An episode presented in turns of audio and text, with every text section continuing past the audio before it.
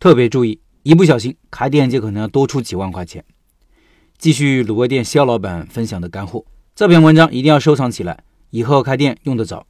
老板说，前几天有位学员同学打电话给我，说租下一个门面，钱也交了，才发现总电量只有五千瓦时，又不能用煤气，增容的话又要给一大笔钱，可能需要几万块，这不是施工费用哦。我们在选择门店的时候，往往会忽略电的问题。现在的餐饮电器越来越多，功率也越来越大。由于近几年总是爆发出煤气瓶爆炸的等安全问题，很多商铺都不允许用煤气了。天然气安装费用太高，剩下的选项只有是电了。我在第一家店和第二家店装修的时候，就是吃了这方面的亏。第一家店增加了一台九千瓦的蒸饭柜，结果发现开机就跳闸。好在商铺是私人业主的，电表直接由供电局抄表，好不容易找到供电局申请，将六平方的入户改成十平方，又换了个电表，花的钱不多，但是各种流程挺费劲的。第二家店还是大意了，租下来检查电线只有四平方，装一台空调都够呛了。从开关到电表的距离很长，需要打穿地板，将线拉到地下车库的总电箱，找物业申请，对方暗示要给点费用，塞了几千块钱的红包，然后又买了一千多块钱的电线，两个电工师傅干了一天才把这个事情弄好，算下来又多花了大几千。几家店下来，我总结一些经验供大家参考：第一，租店之前要先规划好自己所有电器的总功率。在所有电器同时满负荷运行的基础上，至少还要预留三到五个千瓦时。第二，租店之前检查入户电线的大小，低于六平方的要慎重。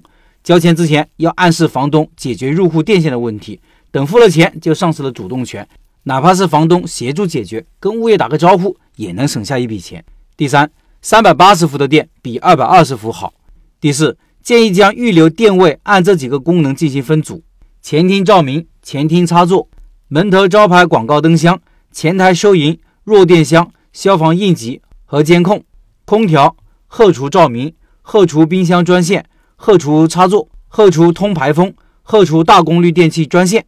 第五，照明最好分组控制，这样就能根据时段开关部分照明。电费是细水长流的东西，多开一个灯就多浪费一份电。如果想少用电线或者减少布线，可以使用遥控开关。一个开关能控制好几组灯，这样只需要拉一组线到天花板就可以了。第六，大功率的电器，比如大功率电磁炉，最好是接到空气开关上，不要用插座，避免接触不良引起火灾。第七，装修的时候如果走暗线，要在师傅布线的时候，在现场各个位置拍照存档，避免以后维修墙壁打孔不知道路线的位置，一个孔打下去引起短路，再维修就是大工程了。第八，能用气就不要用电。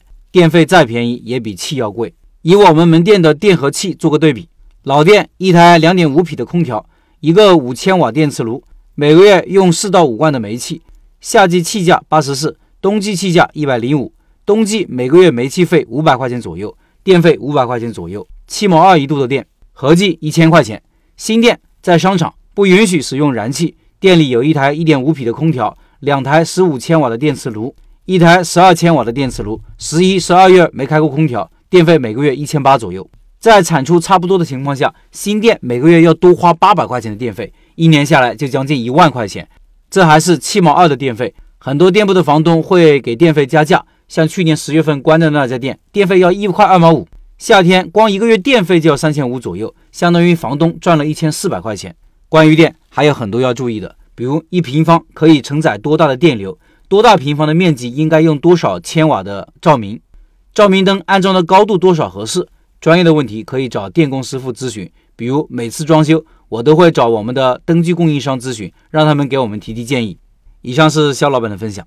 刚开始看到肖老板文章开头的文字，我挺无奈的。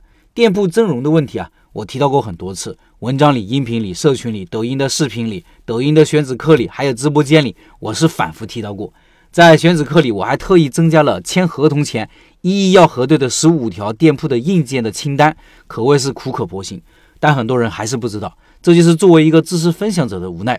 我今年开的新店就增容了，物业只收了增容费三千块钱，因为在签合同前就谈定了。如果事先不注意，估计也要两三万才能搞得定。前段时间抖音直播间里有位老板也因为增容的问题要多出一万六，签合同后才发现的。关于店铺装修，我也分享过好多文章了。把我的文章和肖老板的文章收藏起来，装修的坑就可以避免大部分了。另外，一月二十二号晚上八点，肖老板会进行卤味第三批拜师学艺直播。这一次，肖老板说要给大家送一个挺火的脆皮五花肉的做法。感兴趣老板进入钉钉直播群和企业微信，音频下方有二维码，扫码进去。